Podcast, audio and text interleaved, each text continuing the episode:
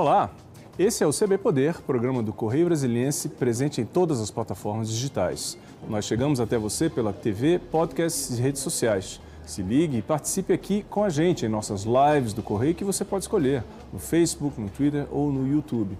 Lembrando que o CB Poder é uma parceria do Correio Brasiliense e da TV Brasília. Eu sou Carlos Alexandre e hoje aqui no estúdio a gente conversa com a professora Sônia Bão. Ela é Bal, desculpe. Ela é secretária regional da Sociedade Brasileira para o Progresso da Ciência, SBPCDF, e professora da UNB. Seja bem-vinda, professora. Boa tarde. Tudo bem? Tudo. Primeiramente, me permita me desculpar, Sônia Bal, certo? Ok. Professora, eu queria saber da senhora uma pergunta bastante genérica, bem ampla, é, para começar a nossa conversa. Como é que a senhora avalia o atual momento da ciência brasileira em razão desses cortes de, de todas as outras ameaças que estão que vem ocorrendo nesses tempos tumultuados para quem, para a pesquisa e para as universidades?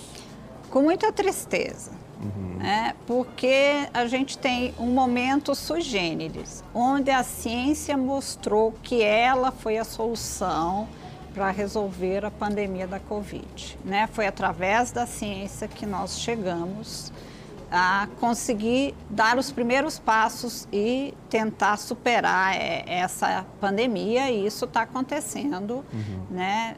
de uma forma relativamente rápida, se a gente pensar nas outras pandemias que o mundo já teve, né? Em menos de dois anos, nós temos aí a população sendo vacinada, caindo o índice de morte, de contaminação, e isso é muito bom. E, paralelamente a isso, a gente vê no nosso país né, é, cortes grandes no ecossistema que sustenta né, a pesquisa brasileira, a tecnologia e inovação no país. Uhum. Né, os cortes uh, do FNDCT foram realmente surpreendentes. A comunidade é, acadêmica, científica, não esperavam esses cortes, estava tudo articulado que haveria né, recursos para os editais do CNPq, para a manutenção das bolsas da CAPES, né, para garantir que esse ecossistema continuasse fazendo pesquisa, formando gente, uhum. e é o que nós precisamos para desenvolver o país, o desenvolvimento econômico e social, eu não tenho dúvida nenhuma que depende de dois pilares, da educação e do desenvolvimento científico. A senhora pode dar um exemplo, é, porque nós sabemos, o público acompanha, mas a senhora que está acompanhando, está no dia a dia da, da, do desenvolvimento da ciência, a senhora pode dar um exemplo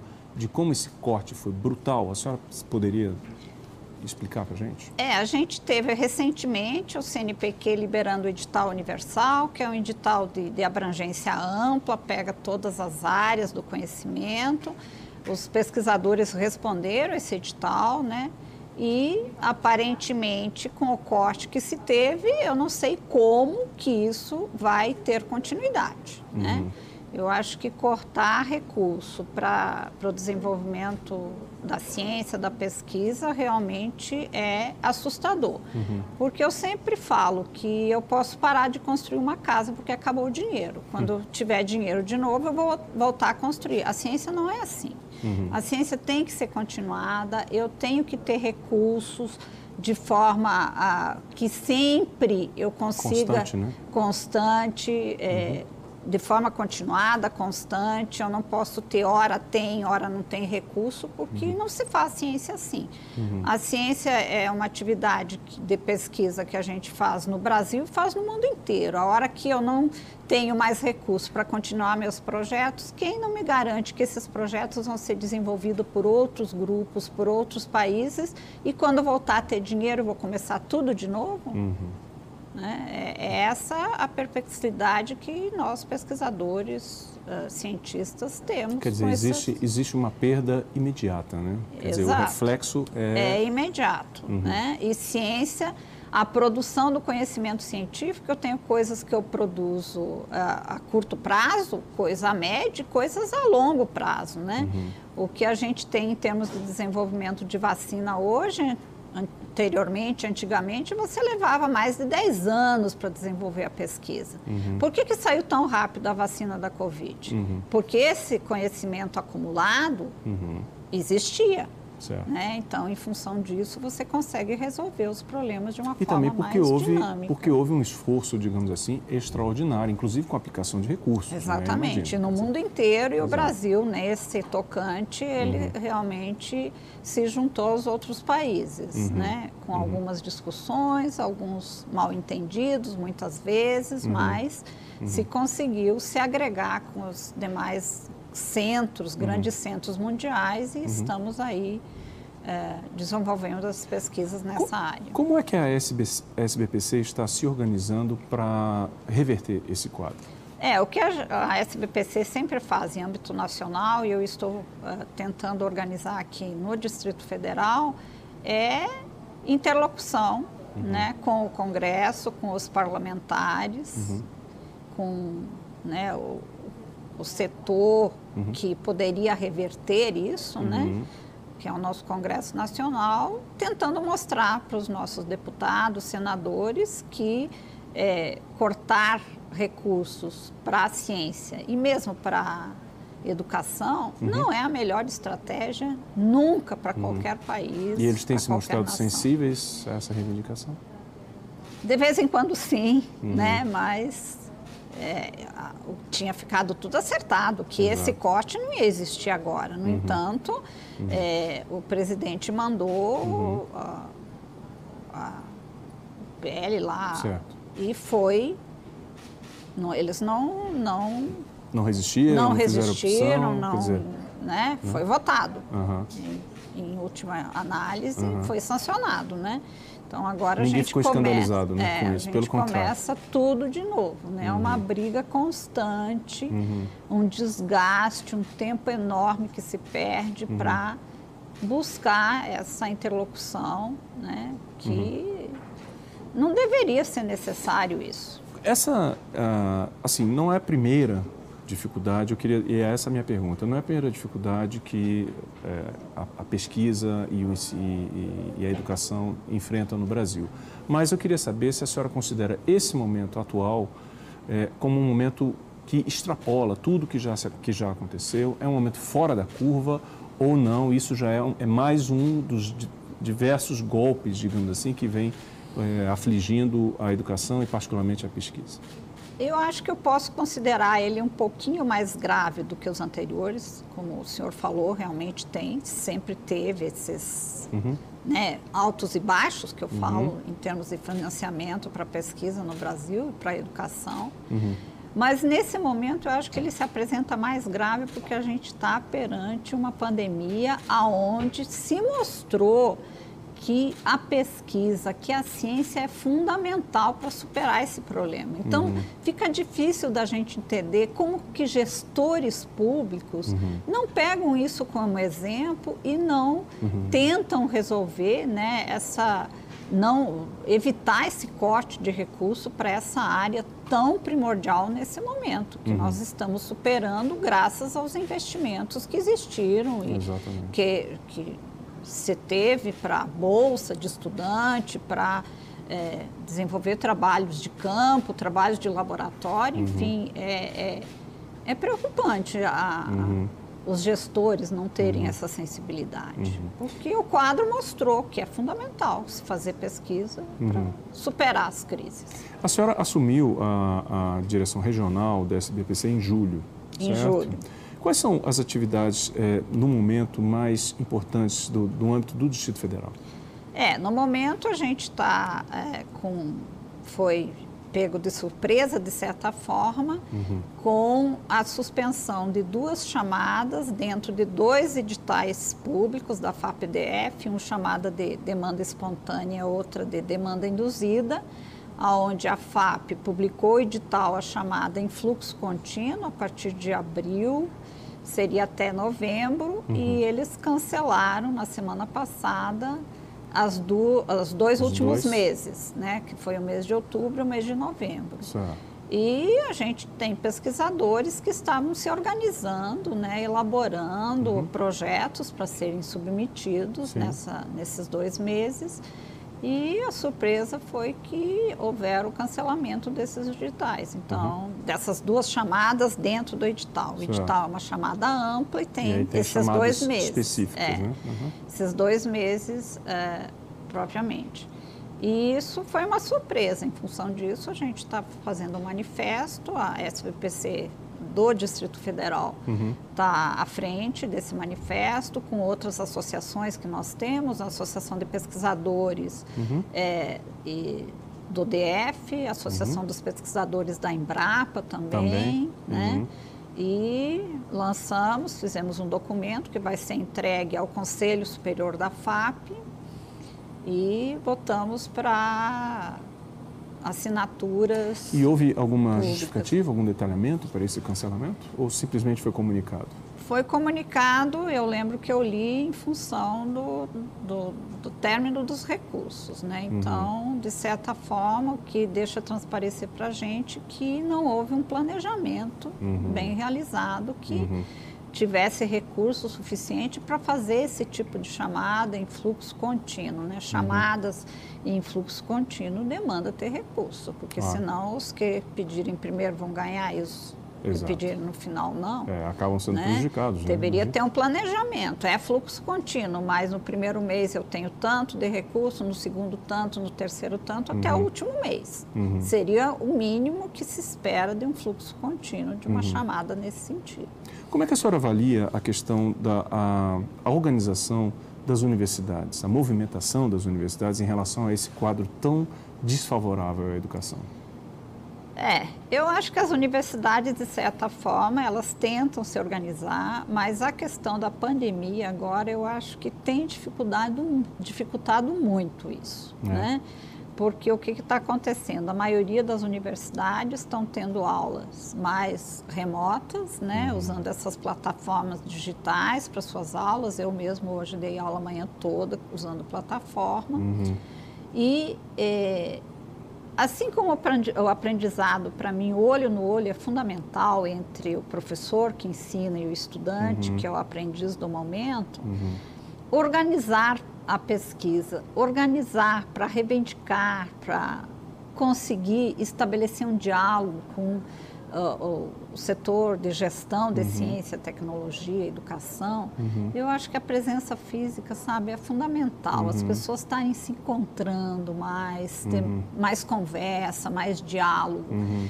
E, de certa forma, o momento que nós estamos vivendo não está muito propício para isso. É. Esse é um ponto importante, e aí eu queria fazer então um pequeno parênteses em relação a essa questão específica que a senhora mencionou, da questão da aula remota e não presencial. As escolas, a senhora certamente está acompanhando, as escolas, por exemplo, das crianças, isso, esse, essa discussão já vem se é, ocorrendo já há meses, inclusive, já desde o ano passado, inclusive. Não era hora das universidades também voltarem ao ensino presencial? Eu acho que tem algumas que já sinalizaram, eu vi, das, das públicas, uhum. né?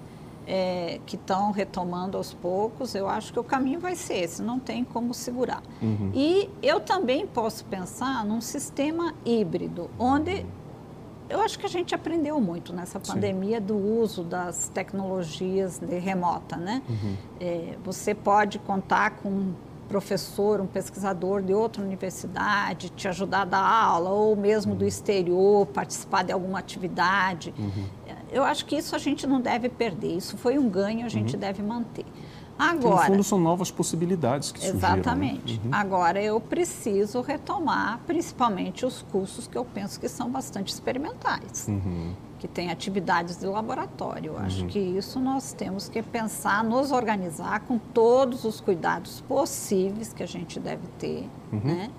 E retomar essas atividades aos poucos, vai ser uma forma trabalhosa, ao menos eu vejo dessa forma. Eu não vou poder pôr meus 40 alunos dentro de uma sala de aula experimental, uhum. né?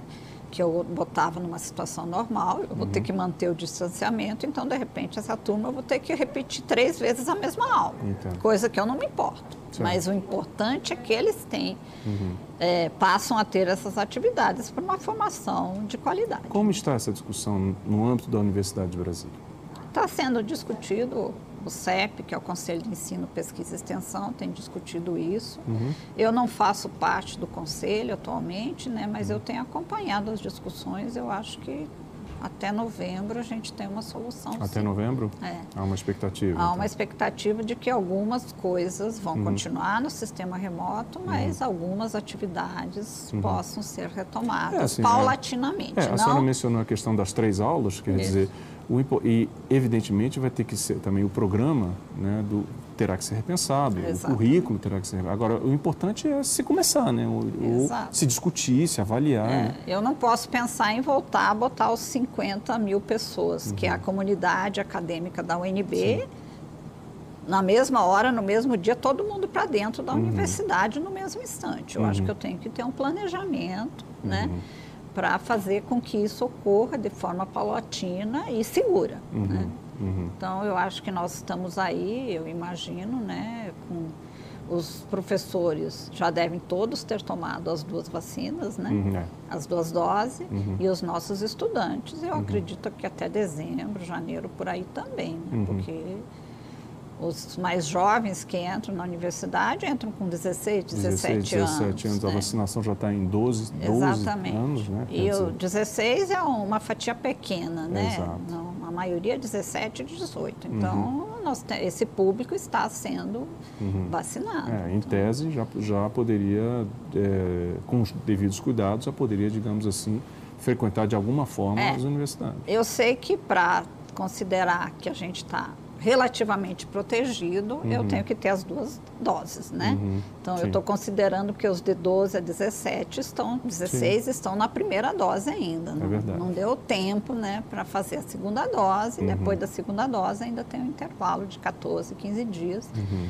para a gente se considerar é, protegido e tem que continuar usando máscara, uhum. distanciamento, todas essas coisas a gente não vai abandonar tão cedo. Ah, certamente.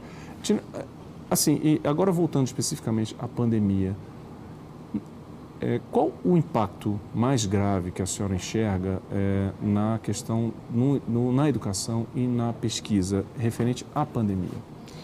Olha, é muito grande, é. negativamente muito grande. Né? Eu, eu imagino assim, é, a pandemia alfabetizando crianças remotamente que tipo de alfabetização nós vamos ter. A pandemia, onde eu estou tendo, continuando, continuo recebendo estudantes das áreas de saúde, das áreas de engenharia, e as, os primeiros semestres eu não estou tendo, conseguindo ter, né, em função da situação, aulas experimentais. Ah, né? Então, eu considero que a gente terá uma geração aí que vai ter que se superar por esses, uhum. essas janelas Quer que dizer, teve né, na o formação. O impacto da pandemia ela não é apenas momentâneo não. ou histórico, ele é geracional. É, é uma geração que exatamente. está se formando com lacunas graves, com lacunas digamos assim, graves. ou importantes que terão que ser preenchidas de alguma forma, imagino, né? É, que eu acho que tanto as instituições, né, como os indivíduos, os próprios indivíduos, uhum. vão ter que é, fazer um esforço uhum. a mais para uhum. tentar superar essas falhas que ficaram aí do ano passado para cá. Né? Uhum. nós vamos fechar dois anos. Sim. Né? Uhum. Então, é preocupante. A senhora vê essa preocupação é, em relação à qualidade da formação em outras instâncias, que eu digo, na, a senhora representa a SBPC, faz parte da SBPC, mas eu digo, por exemplo, nós mencionamos no Congresso, ou no governo, ou no governo local? Como é que a senhora avalia essa preocupação? Isso é discutido, é mencionado ou simplesmente não faz parte da realidade deles? Eu acho que tem discussões, mas elas são muito pontuais, não existe uma coisa orgânica de que né, tem grandes lideranças, grandes gestores pensando de forma articulada, de uhum. forma. É, que, o, que une, o que junte os diferentes segmentos, uhum. para pensar numa solução mais geral e uhum. não tão pontual. Uhum. Né?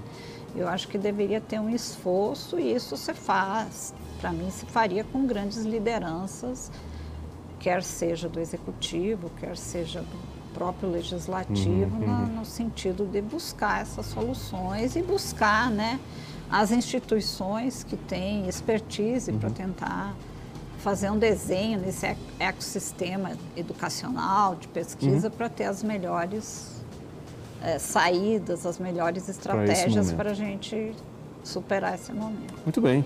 Professora, eu vou pedir uma licencinha para a senhora, um pequeno intervalo, para a gente continuar a nossa conversa daqui a pouquinho. Ok? okay? Não sai daí, me dá um minuto só e a gente volta com mais CB Poder, que recebe hoje a secretária regional da SBPC no Distrito Federal, a professora da Universidade de Brasília, Sônia Bal. Não sai daí que a gente volta já.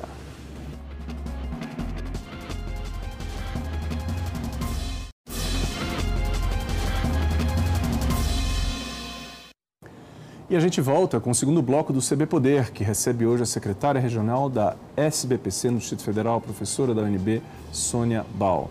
Professora, nós estávamos falando é, no bloco anterior sobre essa dificuldade né, é, em relação a, ao financiamento de pesquisas e muito decorrente de, do poder público, né, que de uma hora para outra, anuncia os cortes e é, pega de surpresa os pesquisadores e atinge diretamente o, o, o trabalho que é desenvolvido nas universidades. Agora, a gente sabe que em outros países é, a, o financiamento de pesquisa não é apenas uma, uma função, digamos assim, um papel é, do poder público. Existem diversos é, exemplos de, de empresas da iniciativa privada colaborando, investindo é, em pesquisa e na formação do, dos professores e estudantes. Eu queria saber a sua avaliação sobre isso. Como é que, por que, que isso não acontece mais fortemente no Brasil? É, os outros países a gente tem um grande investimento público, sem sombra de dúvida nenhuma, que é complementado com uh, empresas, outros segmentos, né?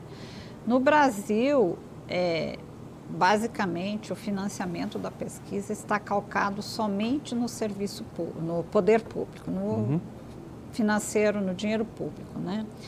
Se tem uma grande dificuldade de conseguir se aproximar dos diferentes segmentos da indústria, seja quais uhum. dos outros segmentos que a gente considera privado, né? Uhum. É, porque é, eles têm uma mentalidade, é pelo menos a impressão que eu tenho, a minha avaliação, que eles são muito imediatistas, né? Eles querem investir e imediatamente ter o lucro, ter o retorno. E para pesquisa isso não vale. Eu invisto e vou ter os resultados a médio e longo prazo. Dificilmente eu vou investir esse ano para ter lucro em cima do meu investimento uhum. este ano. Então, se tem muita dificuldade de, de trazer o setor é, privado para uhum. fazer o financiamento das pesquisas. De vez em quando tem alguma coisa pontual, por exemplo, eu lembro que teve um da Vale, do Rio Doce, uhum. que teve um edital específico para resolver um problema deles. Eles aportaram um pouco de dinheiro, mas era assim: eles davam uma parte, o público dava outra, uhum. né? Eu acho que essas parcerias seriam legais de você uhum. ter. Não, precisaria, não precisaria eles darem tudo, mas eles fazerem a contribuição, uma contrapartida, uhum. e o público faria a sua parte também. A burocracia também não é um empecilho? É, é. Uhum. Né? Mas agora, com, com essas novas legislações que a gente tem, a gente até consegue ter alguns alívios que antigamente a gente não tinha, né? Uhum.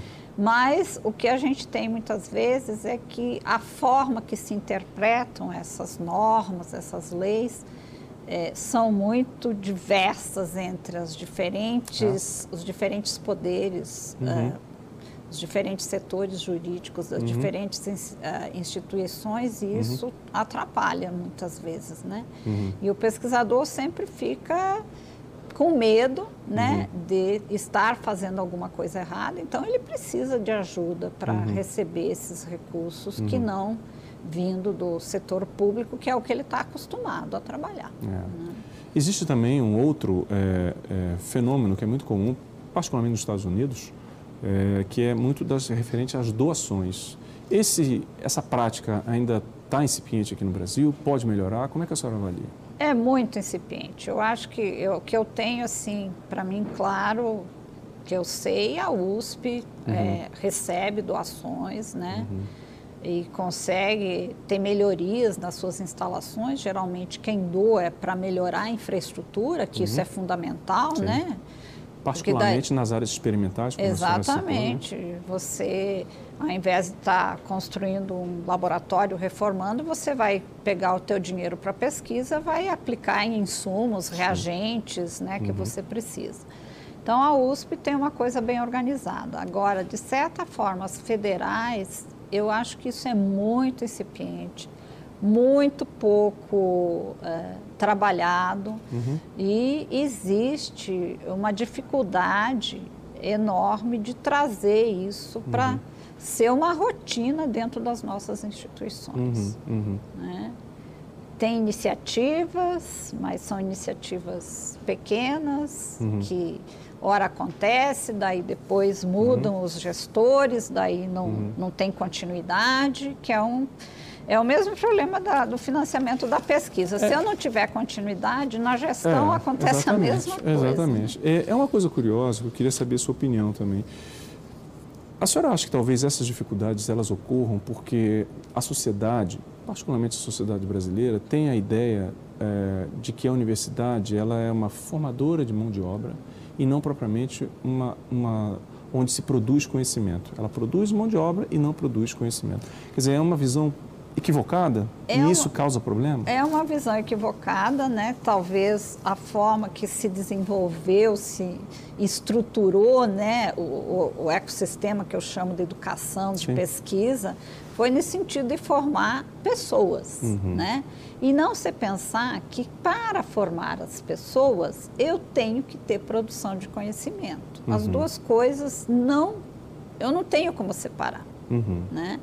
Então, é, e a sociedade pensa assim, sim, que o dinheiro público está sendo para formar mão de obra, para uhum. formar médicos, advogados, uhum. seja o que for, mas é, a produção do conhecimento que tem por detrás dessa boa formação, uhum. a sociedade não consegue visualizar, reconhecer, reconhecer uhum. visualizar. Uhum. Né? Ela sabe, por exemplo, que eu tive grandes melhorias em todo o sistema agrícola brasileiro. Uhum. A Embrapa está por detrás. Só a uhum. Embrapa? Não. Todas as universidades brasileiras que tem pós-graduação, onde os pesquisadores da Embrapa são orientadores, uhum. né?